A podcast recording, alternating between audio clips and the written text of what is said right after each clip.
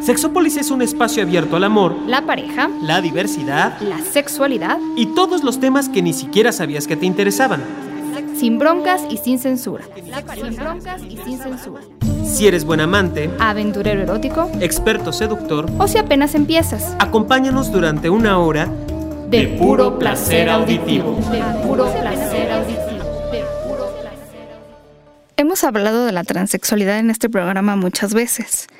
Hemos hablado con algunas personas, bueno, jóvenes, pero ya adultas, que han vivido esta transición y cómo la han vivido y cómo les ha ido en la vida. Pero, ¿qué pasa cuando nunca has leído un libro de sexología ni nadie te ha dicho qué es eso de ser transexual y te ves al espejo y dices, no, pues esto no me coincide? ¿Qué pasa con la vida de un niño, una niña, adolescente y los papás y las mamás? ¿Cómo lo viven? El día de hoy hablaremos de ese que es uno de mis temas favoritos. Quédense, esto es Sexópolis, se va a poner muy bueno.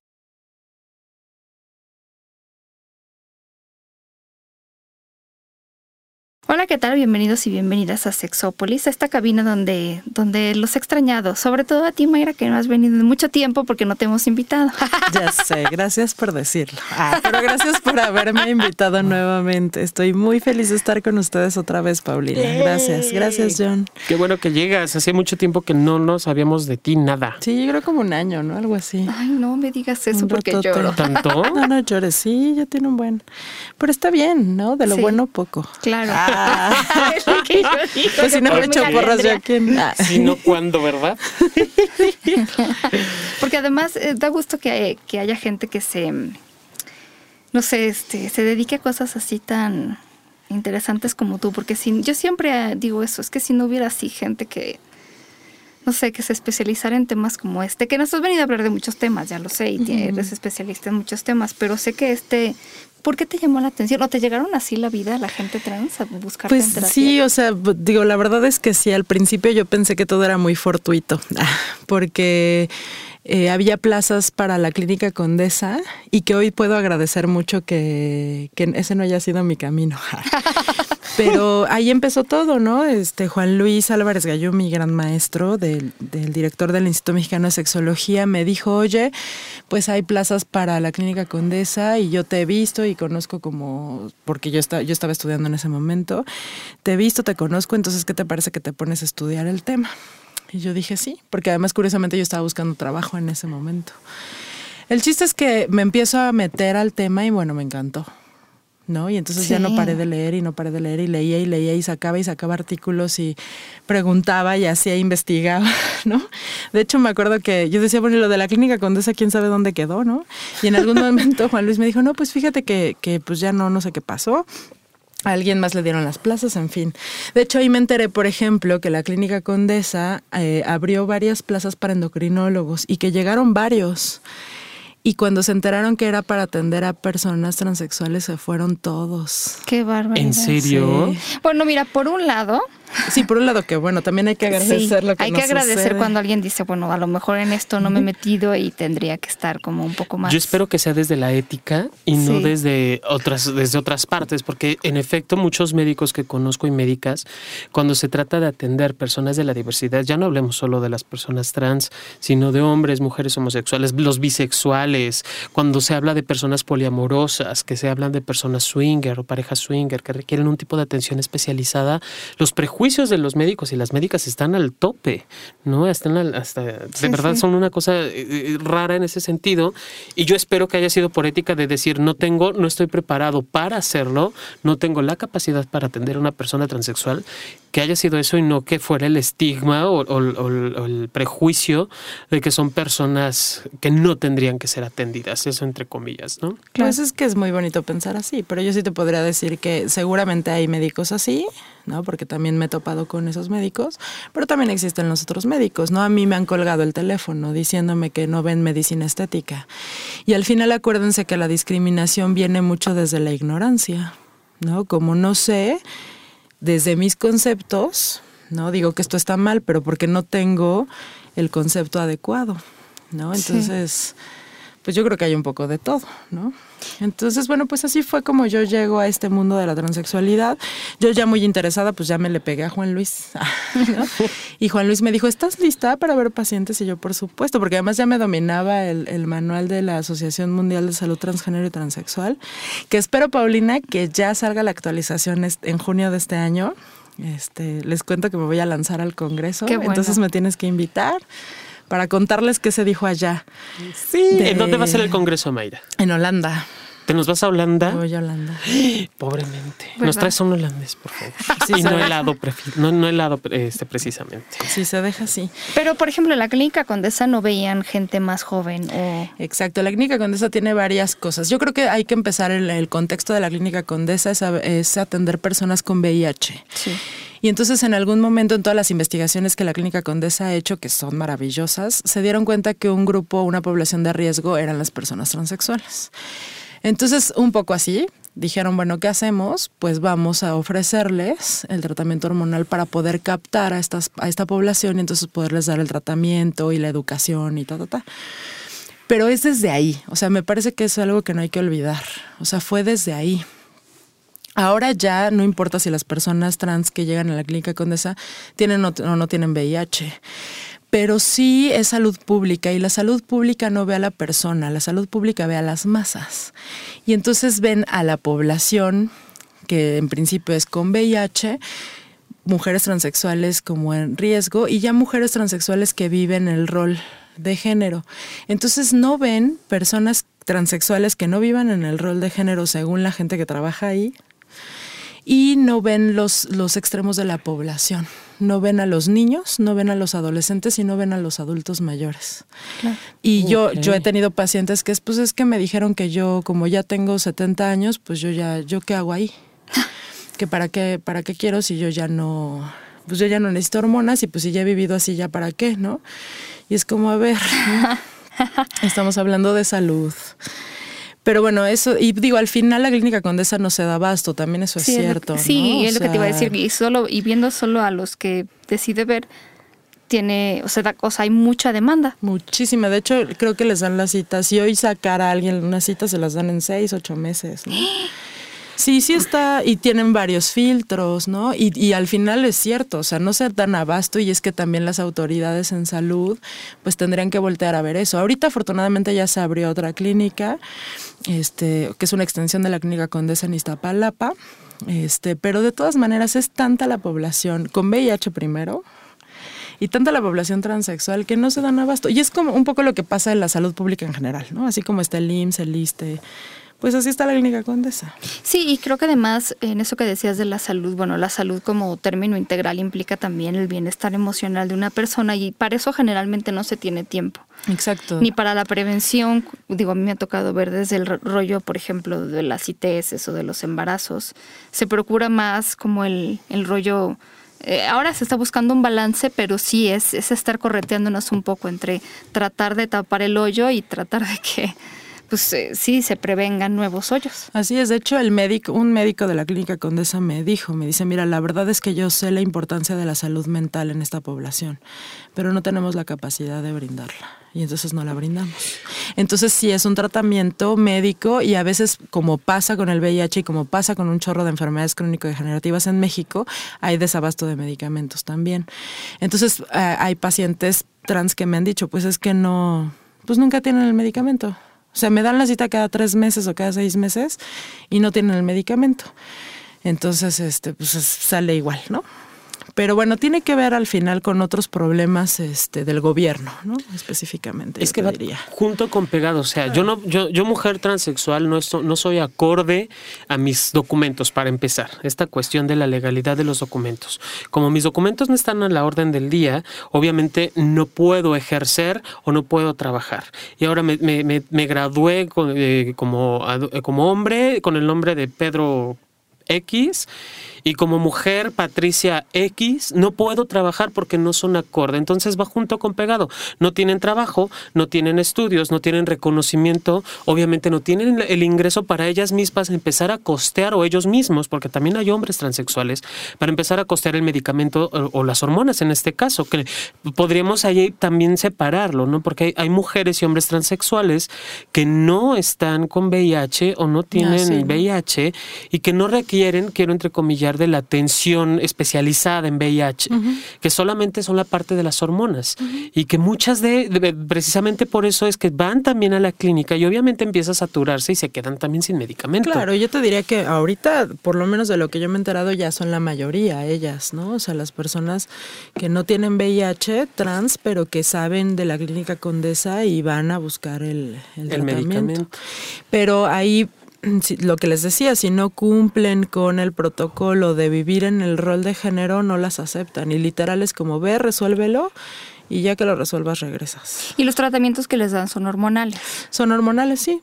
Es literal, a eso va nada más. A mí de por sí me sorprende que haya como este espacio para tratar a las personas trans. Digo, este hace algunos años pues yo creo que ni siquiera eso era importante, ¿no? Claro.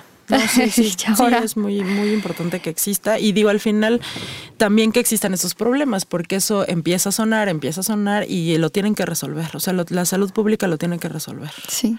Y para la gente que a lo mejor no ha visto, oído muchos de nuestros programas, eh, pero si a lo mejor va al cine, ya conocen a la chica danesa, que es una mujer trans, pero la chica danesa, en esta historia que vemos, bueno, pues eh, no conocemos mucho de la infancia de, esta, de este personaje, pero sí conocemos qué pasa, bueno, pues eh, a partir de que es adulta y, cómo vive con su esposa y todo lo demás. Pero hay una historia, y sobre todo en esta época, mucho más que en esa época, que tenía que ver con este, que lo que le pasa a muchos papás y mamás ahorita, que tienen un hijo o una hija, pues que simplemente no se siente del género que ellos de, incluso nombraron a este bebé, que si ustedes les tocó esta película que ya tiene bastantes años, que se llama Mi vida en rosa, pues era también la historia de un niño biológico, por decirlo así, muy entre comillas, no me gusta tanto el término, pero sí, y los papás de repente le decían como, este, no te pongas vestido y él quería, ¿no? O ella quería ponerse vestido. Porque pasa. Claro, ella, ella, mi vida en rosa creo que es un ejemplo muy fehaciente de lo que se vive de la transexualidad o transgeneridad eh, en, la infancia y cómo como papás vamos anulando o van anulando la expresión de su género, de su sensación de su ser hombre o de su ser mujer. Digo, en este, en este, en esta en particular es un niño, pero está también la película de Ay, se me acaba de olvidar ahorita. De una chica trans, de un chico trans, que es un adolescente. Claro. Eh, los, hombres no chicas. The, Boys Don't Cry, los, los chicos no lloran. Ay, terrible. Que allí estamos viendo a un adolescente que es expulsado de su familia porque no cumple los cánones establecidos por la misma familia de ser una mujer. Y él dice es que yo soy un hombre y voy a tener pareja y demás. Y bueno, la historia. Y ahí empiezan los conflictos, porque yo supongo que cuando se empiezan a dar cuenta de lo de que lo que ellos se sienten o se consideran o se han nombrado no coincide con el mundo, el mundo es muy raro, el mundo prohíbe, el mundo este discrimina, rechaza y ahí es donde empieza la histeria. ¿No? Sí, la transexualidad es un tema muy complejo por todo lo que hemos construido desde el lenguaje y sí tengo que decir desde el género, ¿no? Eh, un poco el proceso del, de los niños es que fíjense, más o menos, si ustedes tienen bebés cerca de su casa o, conocen a alguien que tiene un bebé, se van a dar cuenta que alrededor del año, un año y medio, dos años, los niños empiezan a reconocerse en el espejo. Apenas. O sea, antes de eso no. Pero ya a esa edad los niños se ven en el espejo y, y sí saben que son ellos y se sonríen y a lo mejor tocan el espejo, ¿no? Y entonces se cree, ya desde hace muchos años y hay varias investigaciones, además en otras especies de animales, por ejemplo, que la identidad de género se forma en ese momento, cuando tienes conciencia de ti mismo.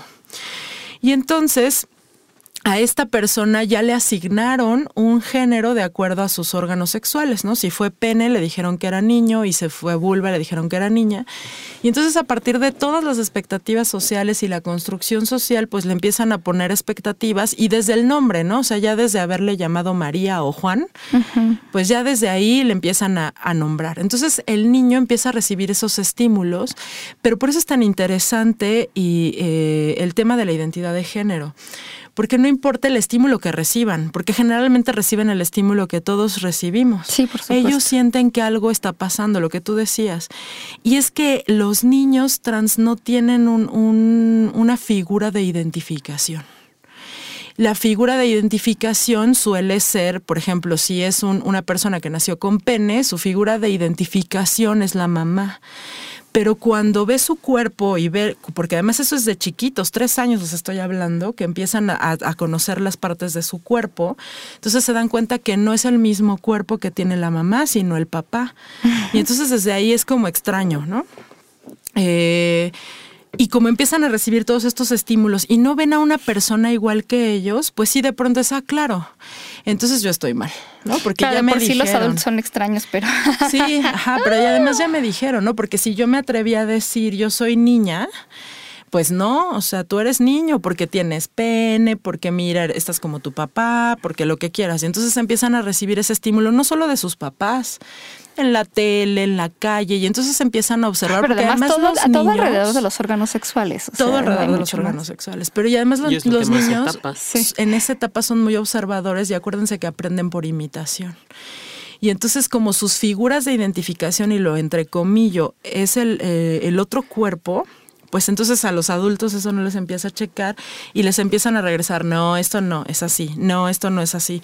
Y como todos los estímulos son muy parecidos a lo que dicen sus papás, pues empiezan a pensar, sí, yo estoy mal.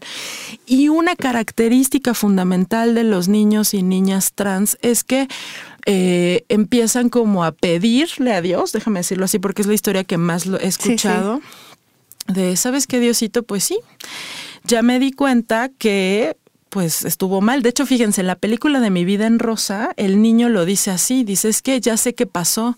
Cuando llegó la cigüeña, porque ese era el discurso que él tenía, dice, cuando llegó la cigüeña a entregarme los cromosomas, traía el XX, pero a la mensa se le cayó la Y, la X no alcanzó a entrar. Eso fue lo que pasó, por eso nací así, pero yo soy niña. Se equivocó sí, se dan unas explicaciones, a mí me encantaría investigarlas porque se dan unas explicaciones estupendas, o sea, como de seguramente mi mamá quería una hija y entonces eh, por eso eh, nací así, pero ya después me van a hacer el pene porque en realidad aunque mi mamá quería una hija, pues yo soy un niño y se dan unas explicaciones de lo más lindas porque además pues tú sus historias y dices que ternura. O sea, em, esas explicaciones. Empiezan a fantasear. Primero las fantasías, yo te podría decir, son como así, ¿no? Como muy lindas, muy lógicas para explicárselo ellos y ellas.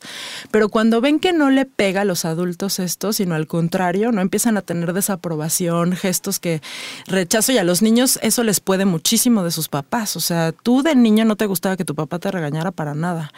O sea, tú, son los héroes en ese momento. Entonces empiezan a, y menos que te consideren tonto, inadecuado. Exactamente.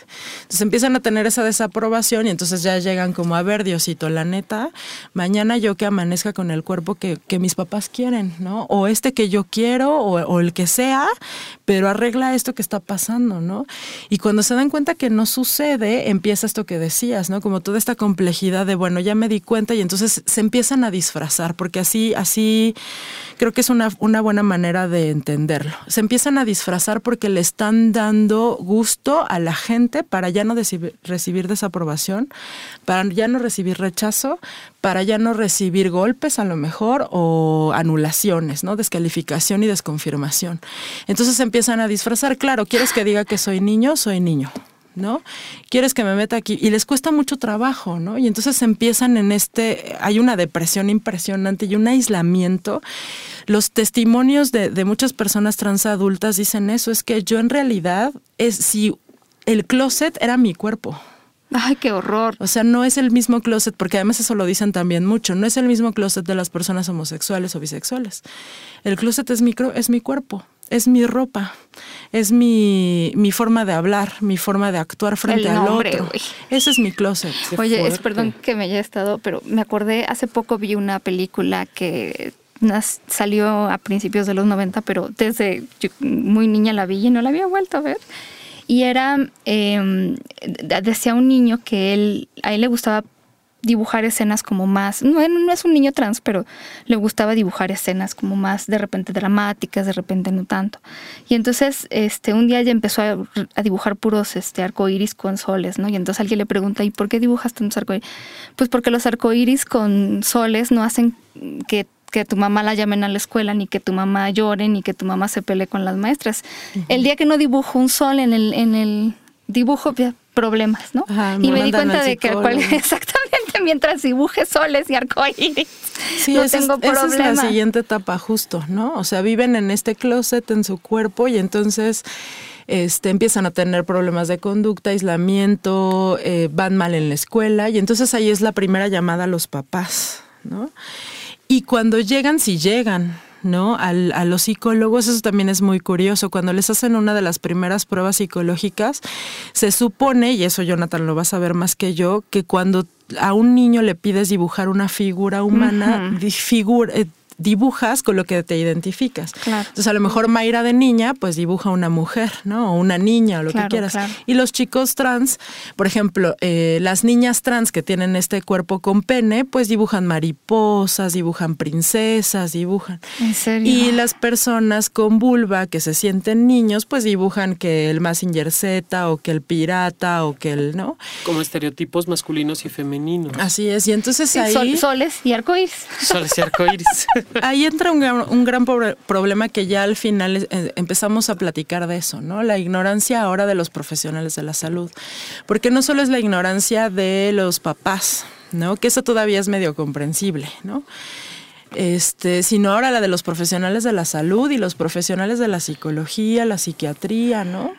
Que esto ya ha ido cambiando, pero que sin embargo eso afectó a muchísima gente que hoy es adulta y que te pueden dar unos testimonios de terror, ¿no? Pero que además no cambian. O sea, yo no sé hasta qué punto está la conciencia. Digo, me queda claro que ahora ya cuando hablamos de transexualidad, ya las definiciones no son tan necesarias y están más en nuestra cultura popular, pero no sé si la gente se dé una idea, o sea, yo sí quisiera dejar muy claro que es algo que los niños incluso empiezan viendo muy natural y ya no lo ven natural cuando los empiezan a regañar, o sea, ya empiezan ahí a ver ese problema. Yo me acuerdo que cuando era niña decía, cuando yo, yo empecé a ver la diferencia entre lo bueno y lo malo, cuando era de lo que hablan los adultos y de lo que no hablan los adultos, o de lo que te permiten hablar y de lo que no. Entonces, a mí me parece que sí es algo que de repente para ellos y para ellas es muy natural, como aquella amiga que le preguntaba a su mamá en la natación, ¿y a mí cuándo me va a salir pene? Así es. Y entonces son cosas que son muy naturales, que nacen con ellos, nadie les mete ideas y que tampoco es como que entonces ahora el trabajo del profesional en salud es quitarle la idea al niño o a la niña de Sí, que no. es niño o niña. De hecho, fíjate, lo que, lo que empieza como a esconderse, o sea, y eso me, también me lo dijeron una vez, yo tengo un grupo de crecimiento, de apoyo, sí, de apoyo para personas transexuales. Y estábamos hablando en alguna ocasión del proceso de salir del closet que viven desde la infancia. Y una chava me decía, todo eso está muy bonito, doctora, yo todo eso lo viví, pero hay algo que yo pondría desde el día uno y es el miedo. ¿no? Y entonces es el miedo el que hace que yo dibuje arcoíris, porque eso es lo que quieren ver. Este, es el miedo el que me hace disfrazarme, es el miedo de ya no decirle a mi mamá, ya me, ya quiero que se me caiga, ¿no? El Sí, pene. claro. ¿no? Entonces, otras otros de los signos muy interesantes en los niños, eh, además de decirlo, es que, pues, como sus papás no les hacen caso, para ellos se les hace muy lógico, pues agarro las tijeras y me corto, ¿no? Y sí ha, llega, ha habido niños que se Ay, han lesionado el cuerpo, pero con esta gana de, pues, yo me lo quito, o sea, si no se me va a caer, yo me lo quito, ¿no? Entonces, y eso, y estamos hablando solo de los niños, ¿no? De los niños y las niñas. Eh, entonces te digo, se empiezan como a esconder en este, en este closet y a lo mejor, pues como nunca se les va esta sensación, ¿no? Porque no se va, no se quita, no se cura, porque así es. Este, pues esto se va alargando, ya sea porque empiezan con depresión, angustia, trastornos de alimentación. O sea, la población trans tiene muchas afecciones psicológicas, pero pero no por la transexualidad en sí, sino por toda esta descalificación que hay alrededor, porque no hay quien les confirme. ¿No? O sea, se sienten solos en el mundo. Es como no hay nadie como yo porque ni lo veo. Y si hay otra persona como yo, está escondida como yo en su cuerpo, ¿no? Y entonces, pues no sabemos.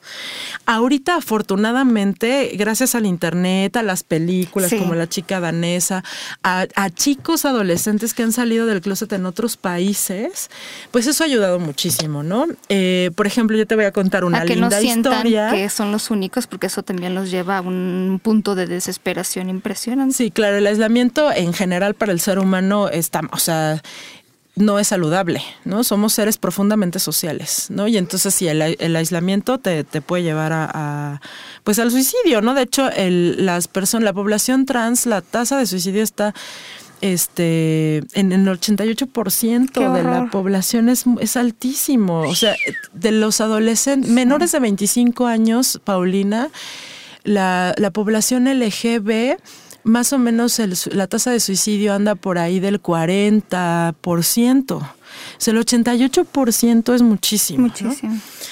Eh, y tiene que ver con eso, porque no encuentran salida, ¿no? No encuentran a alguien a quien compartirle. Y muchas veces eso y vivir así todos los días de tu vida. Exacto. Y, aquí retomando algo que, estabas mencionando, ni siquiera poder contar con tus padres. o sea, los primeros que son los, los primeros que son los proveedores de amor, los que son proveedores de alimento, los que son los protectores, son los que menos puedo confiar en esto. Porque además no los quieres hacer sufrir. O sea, puedes tenerlos muy violentos como padres, o también no quieres hacer sufrir y entonces cargas tú con la... Con el silencio. Ajá, y, con el sufrimiento de los otros para no hacerlo sufrir. porque además van cargando con todo esto, o sea, por toda la presión social, imagínate Pau, toda esta presión social de yo no soy o esta eh, eh, desconfirmación de mi género, desconfirmación de mí como persona social, lo cargo. Y luego échale encima papá, mamá, hermanos, este abuelos, perro y perico. O sea, de verdad que es demasiada tensión la que existe sobre ellos y ellas y, no hay salida, no hay punto de fuga, no hay escape. De hecho, yo siempre les digo a los psiquiatras, porque he tenido la, fabulosa oportunidad de estar en el Instituto Nacional de Psiquiatría, este, yo les digo es que tienen que fijarse cuando hay un trastorno de alimentación, ustedes pregunten por sí o por no, piensen en transexualidad. Cuando ven depresión y ansiedad, piensen en transexualidad. Cuando ven ideación suicida o intento suicidio, piensen, en transexualidad. Cuando ven adicciones, piensen en transexualidad. O sea, de verdad. ¿No? Porque además, por ejemplo, autolesiones, autoagresiones, piensan en, en, transexualidad, ¿no? O sea, al final no es que eso del diagnóstico para nada, ¿no?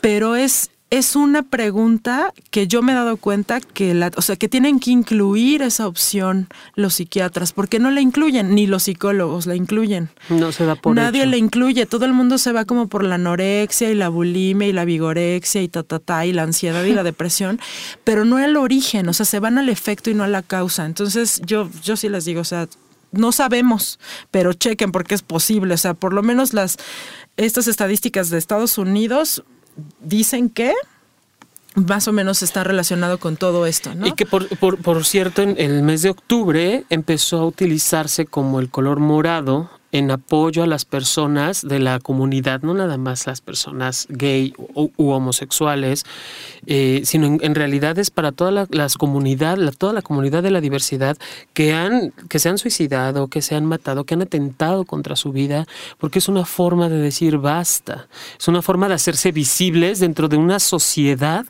que de verdad cada vez va presionando y aprisionando. Esto, esto que decías del el closet lo, lo viven distinto en la comunidad gay a la comunidad trans. Híjole, qué fuerte que mi propio closet sea mi propio cuerpo y que no haya ni siquiera una mirilla, un punto de escape y ver cómo la vida se me va acabando, ¿no? Y que se, se, va viendo desde, pues desde chavitos o desde chavitas, pero lo primero que se diagnostica, y eso por darle una etiqueta, lo primero que se dice es, es que es gay, es, que, es que como eh, esa maneradito es jotita. Entonces es gay. Sí, y es que ahí viene la desinformación y Por los supuesto. ¿no? O sea, toda la, bueno, no toda, mucha gente cree que los hombres homosexuales quieren ser mujeres. Entonces, primer error, ¿no? Y saben qué, y fíjense, hace muchos años, hace como unos seis, de hecho Roberto Soto fue conmigo, fuimos a una plática este, de pérdidas en la homosexualidad y hubo un testimonio eh, de una chica trans que decía que era hombre gay. ¿no? Y su mamá decía, y es que le gusta vestirse de mujer, y a ver, espérame, ¿no? Y esto se los comento porque también en la comunidad LGB hay ignorancia, ¿no? ¿Por qué? Pues porque te compras los mitos de tu contexto. O sea, al final esos son los que te venden y esos son los que te compras, porque si no conoces otros, pues no te vas a comprar otros, ¿no? Entonces, por eso es tan importante desde chiquitos, tú cuestionalo todo, por sí o por no. Y vete, y vete haciendo dueño de tus creencias, porque si no, pasan estas cosas y entonces vas mal informando también a otras personas. Porque ahí el paso número dos es ahora sal del closet y vas a ver cómo te va. Exacto. Porque entonces, este, desde el no pareces lo que tienes que parecer, hasta cómo te atreves, hasta ya dejó de ser tu amigo, ¿no? Bueno. Y que, que eso es algo que, fíjate, ahorita que mencionas esto, Pau, y, y tu Mai, me hace recordar en algún momento trabajando con la comunidad eh, gay, muchos de los miedos de los papás es que lo voy a ver vestido en Tlalpan, ¿no? O por dar alguna calle nada más. Lo voy a ver vestido en Tlalpan como mujer y prostituyéndose. Entonces, cuando ellos dicen, no, yo no me visto, yo no pienso travestirme, yo soy, yo soy hombre, bla, baja la ansiedad. Entonces, es, no sé si a eso se refieran también la comunidad cuando dicen que es como un triple closet, porque es salir primero del closet como gay, luego de salir como travesti y luego finalmente asumirse como persona transexual.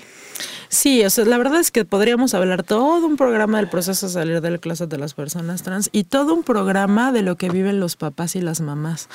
Porque los papás y las mamás, esto que me estás diciendo yo no lo he escuchado. No creo que, no dudo más bien que, que, pueda ser como un miedo en algún momento, pero más bien los papás y las mamás sufren porque su hijo, o sea, porque se enteran que su hijo ha sufrido mucho tiempo y tienen un chingo de culpa por, porque nunca lo vieron. ¿No? O sea, porque no sabían, porque no se dieron cuenta y entonces viven muchísima culpa por eso, por todo lo que sufrió con ella cuando se supone que ella lo debió de haber protegido o él lo debió de haber protegido y tal, tal. Sufren un muy buen rato por eso y después lo, una de las cosas que les consterna muchísimo es si yo hice esto, ¿qué no van a hacer los demás, no? O sea, sí. Y entonces empiezan a, pensar en eso, en la discriminación que van a tener de los otros, en lo que los otros le van a decir, en el bullying que van a vivir. No, eso es como de las cosas que yo he visto que les mueven mucho más, ¿no? ¿Qué va a decir la vecina? ¿Qué va a decir la familia? ¿Qué va a decir? Y el que va a decir es cómo va a sufrir si el, la chica o el chico trans y también yo. De hecho, dicen, es que eh, los papás dicen eso, es que ustedes nos sacan del closet también y nos sacan sin preguntarnos, ustedes lo procesan ustedes lo sufren y lo que quieras, pero lo procesan de alguna manera. Nosotros no, a nosotros nos sacan y nos sacaron. No nos preguntaron si nos queríamos quedar en el closet o no. A nosotros nos sacan del closet, no nos preguntan. Sí, es que es que de verdad es tan importante conocer la vivencia de cada persona porque es bien diferente. De un lado tú podrías decir qué poca madre los papás, ¿no? Pero ya cuando te pones en sus zapatos dices, pues no, o sea, tienen el contexto para haber vivido también su propio sufrimiento y así. Claro. Pero bueno, regresándonos a los niños, también existen historias muy lindas. Gracias a esta chica, no me acuerdo bien, Pau, si, si era de Bélgica, creo que sí. Eh, una chica trans adolescente, de hecho, eh, desde la pubertad ella empieza, eh, o sea, sus papás saben que ella es una chica trans empiezan a ver qué es lo que van a hacer, eh, recibe todo el apoyo de sus papás para iniciar su proceso de reasignación y ella lo destapa a nivel internacional. Este es el caso de una chica, sí creo que sí es belga, y creo que a los 16 años es cuando sale del closet a nivel internacional y eso pues ayudó mucho a un chorro de cosas, ¿no? A, que todos los profesionales de la salud empezaran a ver pues qué está pasando, a que se, se pusieran medios de comunicación de manera masiva, este, a que ella fuera a varios programas a hablar de lo que sentía y del apoyo que tenía de sus papás, a decir esta parte de no estás sola, no, no eres la única, aquí estoy yo y ve si yo puedo y tú puedes. Eh, fue muy importante, ¿no? Así que como después vino esta, eh, ¿cómo se llama? No me acuerdo. Pero bueno, la actriz, digo, no, la, la deportista no me acuerdo. Pero bueno, ya sí, esta, esta parte de conocer personas es, ah, claro, ya tengo con quién me identifico, ¿no? Y también los papás empiezan a escuchar esas noticias. Ya hay muchos documentales también en, en pues sí, en, televisión de cable o televisión por paga que hablan de la transexualidad y de chicos y chicas trans, adolescentes, adultos, y te, y te narran el proceso. Entonces yo me he enterado de gente que a través de haber visto esos documentales dicen, ay, a ver, cuéntanos qué es esto, ¿no? Entonces eso ha hecho que, que haya papás que digan, mmm, creo que tengo un hijo trans. y así me pasó en alguna ocasión que, que llega a mi consulta un chico de 16 años y ahí la mamá era la que decía que no. ¿no? Que no, que, que, el que estaba loco era el papá y que no es cierto. Y el papá decía, es que acuérdate, cuando tenía cuatro años nos pedía vestirse de, no sé, por decir algo, porque no me acuerdo, de He-Man, ¿no? Y el otro decía, no, sí, acuérdate que cuando llegaba yo a la casa se ponía mis zapatos. ¿no? O sea, nunca se puso los tuyos, se puso los míos, ¿no? Y sí acordé. Y entonces el papá se acordaba de un chorro de cosas de la infancia de su, de su hijo, ¿no? Que eh, le habían puesto un nombre de mujer. Dice, entonces sí, y a mí me decía, doctora, yo lo tengo muy claro, es niño, yo sí le creo. Y el niño así como, genial, ¿no? Porque sí, soy ese, ¿no? Entonces, obviamente el, apoyo por lo menos de un papá pues es súper importante, porque de ahí se empiezan a empoderar, ¿no? A, esta parte de, claro, no estoy solo, no estoy loco. Alguien lo ve, alguien mira lo mismo que yo miro, aunque no sepamos qué es, ¿no? Y eso ayuda muchísimo. Entonces ya, eh, y desde hace un buen rato en el protocolo de, de la Asociación Mundial de Salud Transgénero y Transexual hay un apartado para adolescentes. Y ya hay un apartado en la clasificación internacional de enfermedades para adolescentes, ¿no? De hecho, ya se llama discordancia de género en la adolescencia y en la adultez. O sea, sí, sí mencionan estas dos partes. Entonces, eh, lo interesante aquí, por ejemplo, médicamente hablando, es que eh, como médicos tenemos que ver que el sistema endocrino funcione, ¿no? O sea, que el cerebro logre mandar la señal a las gónadas, ya sea testículos o ovarios, para producir las, las hormonas que les corresponda. Y entonces eso se puede medir por laboratorio y también se puede medir por exploración física, ¿no? O sea, si seguramente se acuerdan de su pubertad, pues empezaron a pasarles cosas, ¿no? Entonces cuando el cuerpo empieza a cambiar, vamos a decirlo así, hay una etapa en donde decimos, ok, sí, el sistema endocrino funciona, entonces se puede poner algo que, yo le llamo freno de mano, porque literal es un freno de mano, así funciona. Pongo el freno de mano a la pubertad. Entonces la freno con un medicamento que la verdad es muy caro. Eh, yo creo que más o menos anda como en unos 2.800 mensuales. ¡Wow! ¿No? O 3.200 por ahí. Entonces, bueno, si es un medicamento muy caro, te frena la pubertad y eso, eso está padre porque entonces pueden empezar a vivir esta parte del rol, cómo se sienten, ya no están teniendo los cambios que les estresaban muchísimo. Sí, claro, porque yo como mujer ver que me empieza a salir barba me muero. Sí, no, bueno, ajá, exactamente. Y entonces, este, eso es muy padre porque se empiezan y también empoderar, ¿no? En esa parte como de, ah, está padre. Pero también, fíjate, es complicadón por la parte psicológica que los y las adolescentes comprendan que ellos van a iniciar la pubertad muchos años después que sus congéneres. Ah. ¿No? Porque los inician, o sea, tú le puedes empezar a meter hormonas, eh, ya sea estrógenos o testosterona, a partir de los 16 años aproximadamente. Y nosotros sabemos que la pubertad empieza entre los 9 y los 13 años, por decir algo, ¿no? Aproximadamente. Entonces, pues son muchos años en donde está bloqueada o ajá, en freno de mano la pubertad. Entonces eso también les puede estresar mucho, porque están viendo que todos sus congéneres están teniendo los cambios que ellos quieren. Entonces ahí psicológicamente necesitamos mucho apoyo de los psicólogos en ese sentido y de los papás, ¿no? De que, de que los papás no cedan como a, esta, a este estrés de los chavos eh, a esta manipulación en la que de pronto pueden entrar por esto, ¿no? De hecho, yo he visto cómo se manipulan bien y bonito, porque además estamos hablando de la adolescencia. No solo a los papás, sino a los médicos, ¿no? Es muy interesante lo que pasa. ¿Y por qué a los 16 hay alguna razón médica o...? Sí, Sí, hay una razón médica y, y también de, de, protocolo, ¿no? El protocolo es un poco por este tiempo que tiene que ver con eh, que vaya viendo cómo se adapta a su medio, a sus congéneres, a ta, que se llama como prueba de vida. Y otra parte sí, ir metiendo las hormonas poco a poco para ir simulando lo que, lo que ellos hubieran recibido, ¿no? Es como un, espacio de tiempo. Y también tiene que ver con esto que se ha dado como socio psicológicamente hablando de la toma de decisiones. ¿No? Porque ellos dependen mucho de sus papás, legalmente hablando. Y los médicos no podemos hacer nada sin autorización de los papás, nada. Y, cuando empiezan a tomar, por ejemplo, a los 16 las hormonas, ¿este freno de mano se quita o se deja? Pues se va, eh, es que está muy interesante porque el freno de mano sirve como, como para los adultos como antiandrógeno. ¿no? O sea, sí sigue sirviendo, ¿no? De hecho, nos ayuda a mantenerlo para que empiecen a desarrollar los caracteres sexuales secundarios del género al que pertenecen. De hecho, por eso los adolescentes tienen mejores cambios que si una persona adulta empieza con el tratamiento hormonal, porque ellos no han, no han cerrado el, el disco de crecimiento, muchas cosas. Y entonces sí los cambios son mucho más notorios y que eso, ¿no? O sea, si ustedes empiezan a buscar a lo mejor ahorita en algún, en algún buscador en internet adolescentes trans versus adultos trans, pues sí es muy diferente. Y eso tiene que ver mucho con el hueso, mucho con el hueso, no solo, pero sobre todo.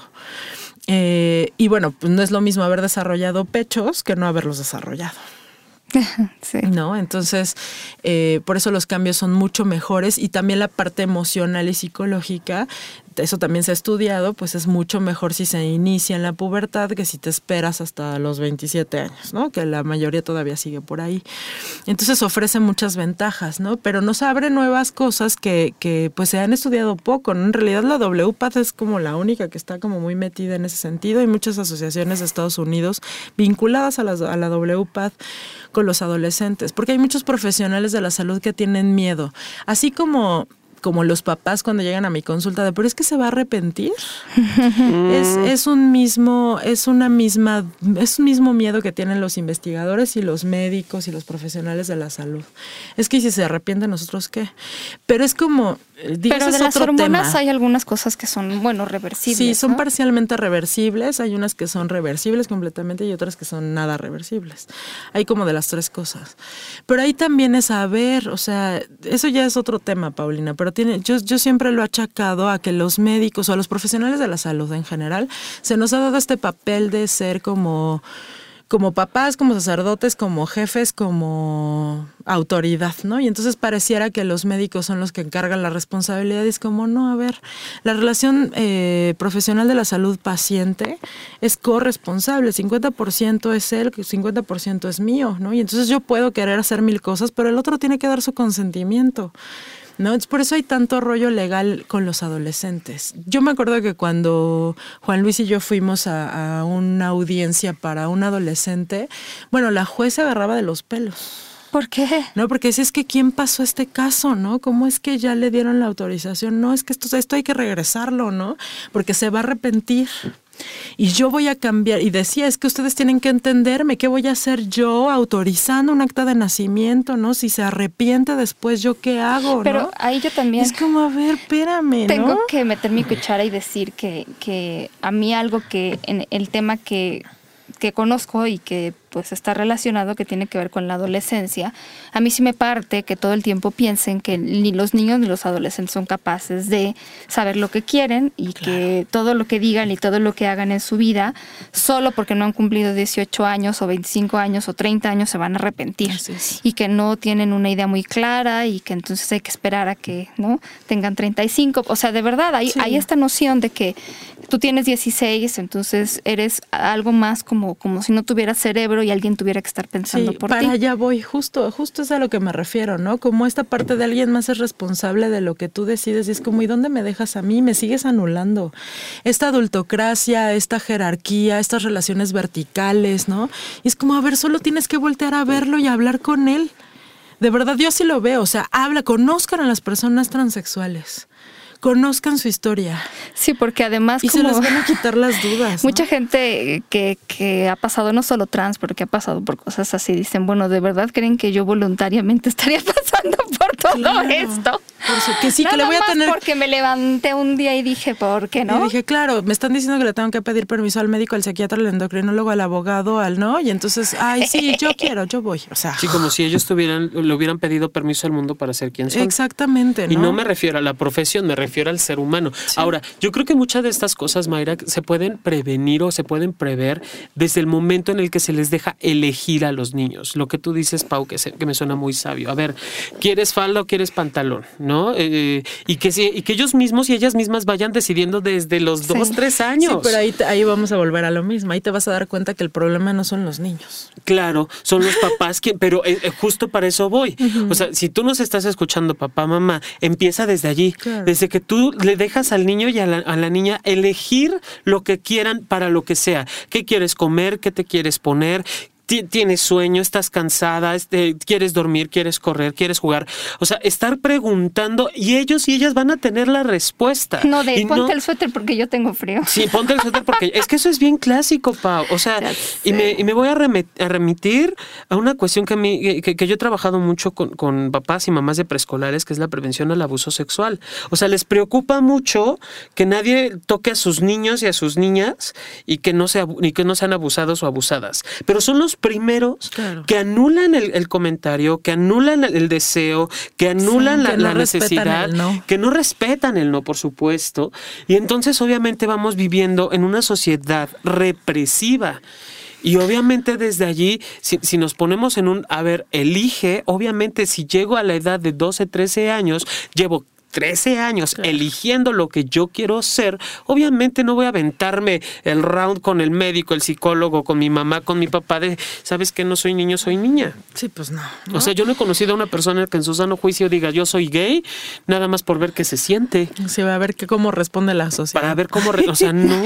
sí, digo, es, digo, todos los caminos van a Roma, tiene que ver con educación, tiene que ver con contexto sociocultural, con la, con la sociedad que hemos construido todos. Claro. Este, porque me parece que la sabiduría la tienen los niños y los adolescentes. Un poco así como les decía, vayan y conozcan la vida de las personas trans, pues también escuchen a los niños y a los adolescentes. A veces dicen cosas mucho más inteligentes que un hombre de 40 años. Entonces, este pero bueno, ese es otro tema, por eso decía, ¿no? O sea, que al final también les ayuda o no, o les empeora el camino que tienen que atravesar por todo esto que se ha construido, ¿no?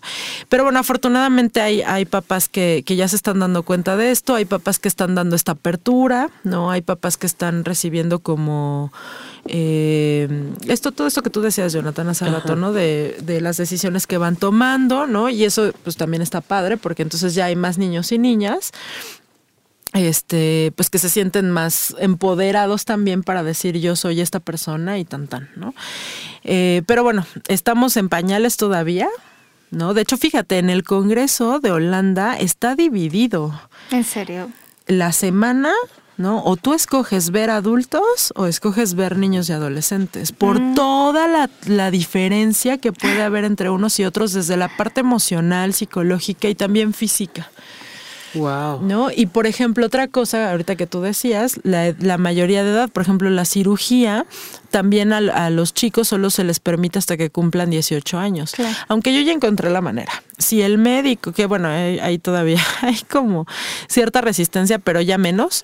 Si el médico eh, ah, no tiene bronca en operarlo antes de los 18 años y los papás dan su consentimiento, se operan antes. Okay. Que fue un poco lo que le pasó a la chica de Bélgica. ¿No?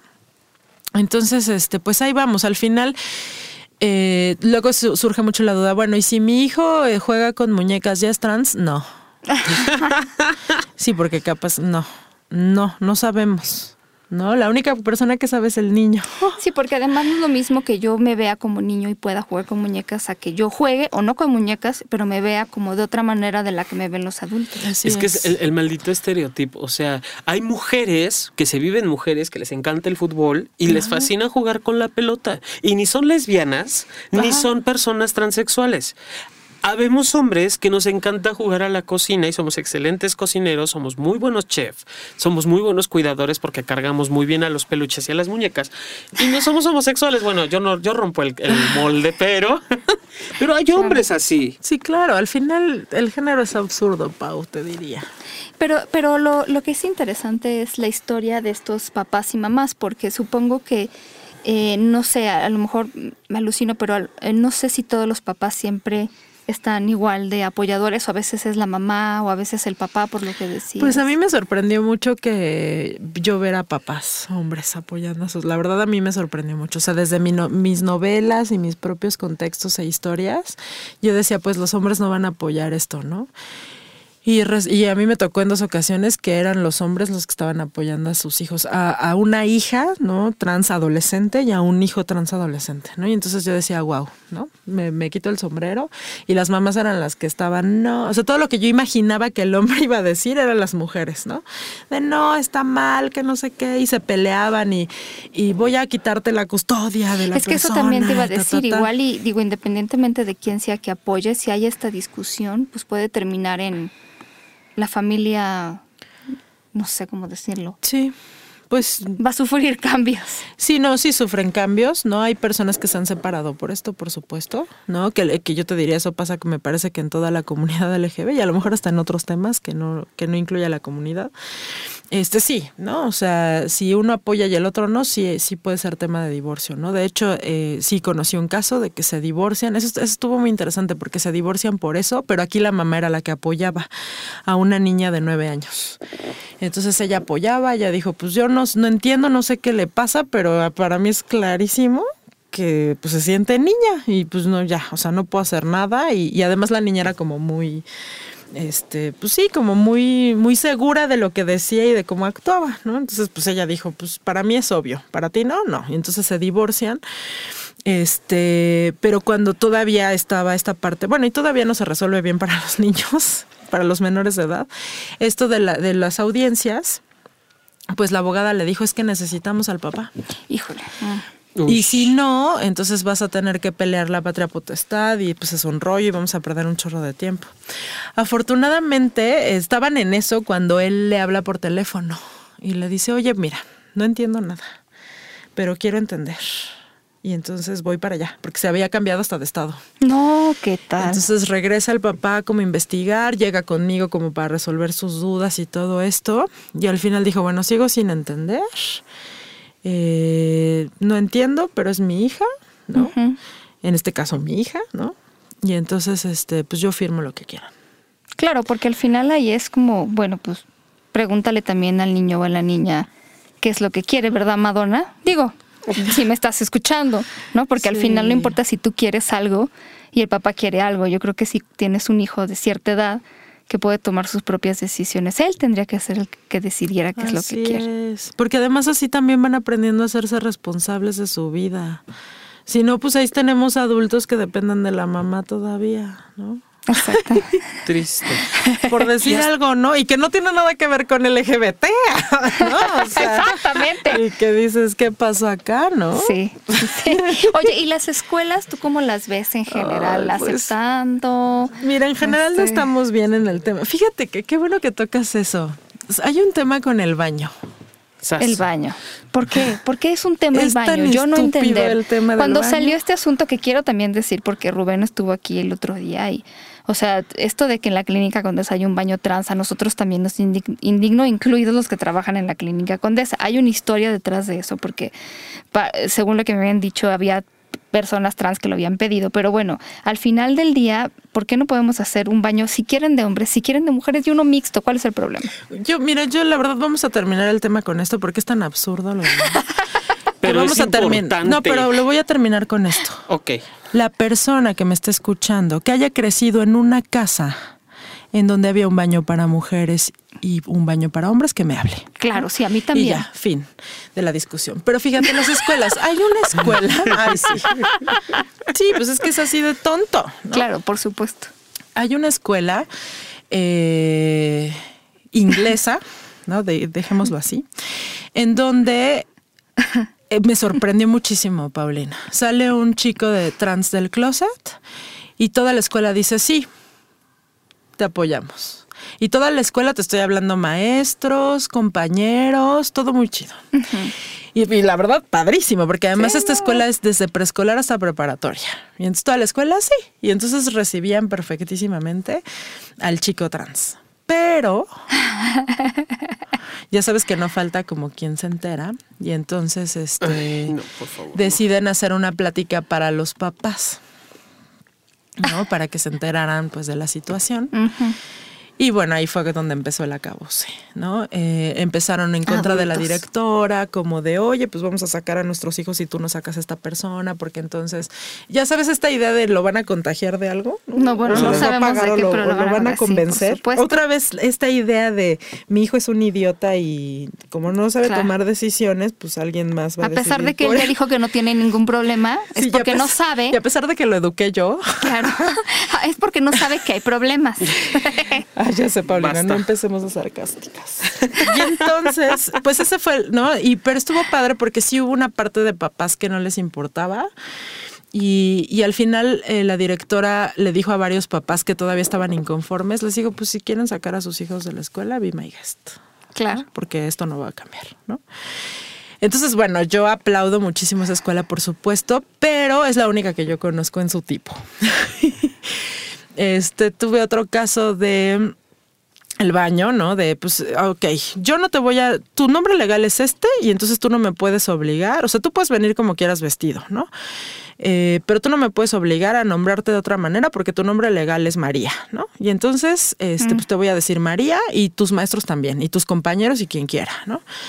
Este, y el otro así como de, pero pues te estoy diciendo que soy hombre, ¿no? Mm, Y la otra es que no puedes usar el baño, ni el de las mujeres, ni el de los hombres, ni los vestidores del gimnasio, de, ni de mujeres ni de hombres. Y entonces, pues imagínate vivir así en la escuela. No, Por obviamente, digo, habría, te, te aseguro que hubo quien lo respetó, pero también hubo quien lo buleó, ¿no? y supuesto. obviamente si no tienes el apoyo de las autoridades de la escuela, pues Oye, pero entonces, ¿cómo fregados? entonces se terminó van? yendo de la escuela. Pues qué Es que bueno, yo pero. creo que era lo que quería. Pero digo, qué triste. Qué triste, qué, qué bien por él que se dio cuenta y que se respetó y que dijo, esta escuela no es para mí, eso se lo aplaudo.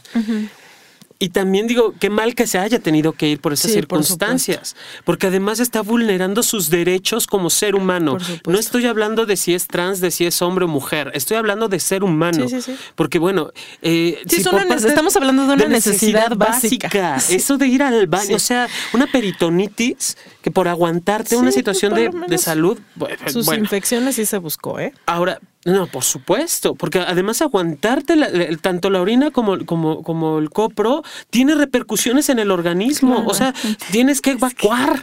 O sea, es lo más absurdo que no puedas entrar a un baño porque no entiende la gente que eres hombre o mujer. A ver, si tú me estás vesti si tú me estás viendo con un uniforme de, de- de pantalón que tú mismo impones para los hombres, obviamente soy un hombre. Pero es que además tú ¿no? lo veías y era un hombre. O sea, no hay manera de que cualquier persona que me está Claro. escuchando que lo vea. No, además se mete al baño de mujeres Sepa. en, en el Sanborns, que es a las cafeterías famosas de México, y lo van a sacar porque es hombre, señores. Yo he vivido eso. que- Entonces, Y ahora, ¿cómo es posible que una escuela atente contra un derecho universal otorgado por, por la ONU? Es que ahí viene Pero la bueno, tristeza de la realidad de, de, pues de este país y de varios, ¿no? Pues o sí. sea, atent- o sea, no solo es la escuela, también son los profesionales de la salud. Por eso te decía, también son los por- papás. Claro. Entonces también somos las personas que a lo mejor ni de nuestra familia es y estamos fregando en la calle, ¿no? O sea, esa es, esa es la tristeza de la historia, este Jonathan, que no solo se, se da a todos los niveles, en las iglesias, en donde tú quieras, ¿no? Y justo ese es el problema. Entonces, bueno, este chico sí, junto con sus papás, fue a Copred y levantó este la queja correspondiente, pero tienes razón, Jonathan, al final, ellos no son los que se tienen que adaptar a la sociedad. No. ¿no? O sea, tenemos que hacer algo como sociedad, todos, o sea, ellos, ellas, nosotros, todos. Sí, yo quería decir un poco eso porque sé que, por ejemplo, cuando hay tocamos ciertos temas como que la adopción por parejas del mismo sexo, siempre el argumento que nos dan es como no todos no no los que nos escuchan porque yo conozco al auditorio de Sexópolis, pero bueno, allá afuera, ¿no?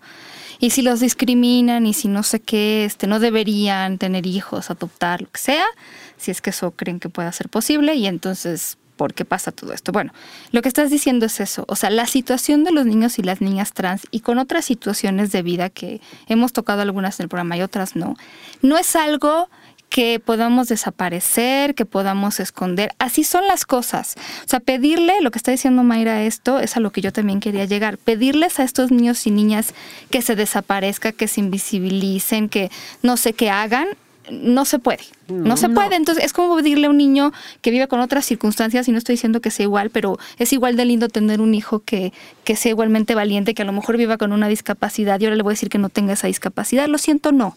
O sea, o que a lo mejor este no use lentes, o que a lo mejor sí use lentes. O que no sea moreno, que no sea güero. O que no, traiga el pelo largo, corto. Es, digo, la verdad es que son, son cosas con las que me gustaría que se quedaran con esa idea, no se pueden modificar, no, se pueden modificar y entonces eh, nosotros tenemos que hacer algo como sociedad para dejar de pensar que lo que más nos conviene es que todo el mundo se ve igual y todo el mundo se uniforme y entonces todo el mundo, nadie se salga del renglón ni de la rayita, que qué horrible sería vivir en una sociedad así, sino tenemos que transformarnos para precisamente ser incluyentes hacia todas las formas de vida. Así es, y borrarnos la idea de que nosotros somos los que tenemos la última palabra y que la gente nació para agredirnos, ¿no?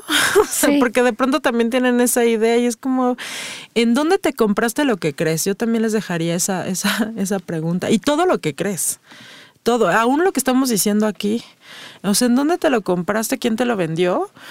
Porque es importante que te empieces a adueñar de tus ideas porque de pronto tenemos un discurso que no es nuestro y eso también es muy peligroso. ¿Y de dónde salió ese discurso? ¿Y de dónde salió ese discurso? Mejor ve y platica con la gente que lo vive, eh, que al final yo te voy a decir, ese fue mi camino, mucho de mi camino, ¿no? Para decir, ah, claro, ahora lo entiendo todo, ¿no? Y a mí me enseñaron lo mismo que a ti que me escuchas, ¿no? Entonces eh, está muy interesante como empezar. Sí, y al final lo que tú decidas creer, eh, nosotros, eh, nadie te lo va a poder criticar si está bien informado y bien fundamentado. Pero cuando empiezas a repetir sin saber de los demás, uy, te van a dar una madriz intelectual. Dime que te lo recuerde. Pues sí, así es. Chicos, se nos acabó el tiempo, así mucho, mal, muy mal. Les quiero mandar muchos, muchos saludos a todas las personas que nos han tenido un poco de paciencia con esto del podcast. Les prometemos cosas interesantes como esta en el futuro. Agradecemos a la doctora Mayra Pérez Ambrís por todo su cariño, por estar con nosotros, por querernos y dejarnos, dejarnos quererla. Ay, gracias también a, ustedes. Y agradecemos también a Estudio Cuarto del Fondo, que son pues las instalaciones donde nosotros grabamos. Si quieren más información, entren a Estudio Cuarto Fondo, todo junto y con minúsculas, estudiocuartofondo.com. Estamos grabando en La Condesa y ahí les dan más información. Hay muestras, el contacto, todos los servicios y fotos del estudio. Sí, nos veríamos por acá si contratas los servicios. Exactamente. Y los servicios del estudio cuarto del fondo, que no vienen incluidos con Jonathan, a menos que sea una petición especial. Eh, sí, también. ok. Ok, no te cobro bronca. Aquí se pueden probar los micrófonos muy bien. Chicos y chicas, muchas, muchas gracias y muchos, muchos besos. Nos escuchamos la próxima semana. Besos. Besos. Bye.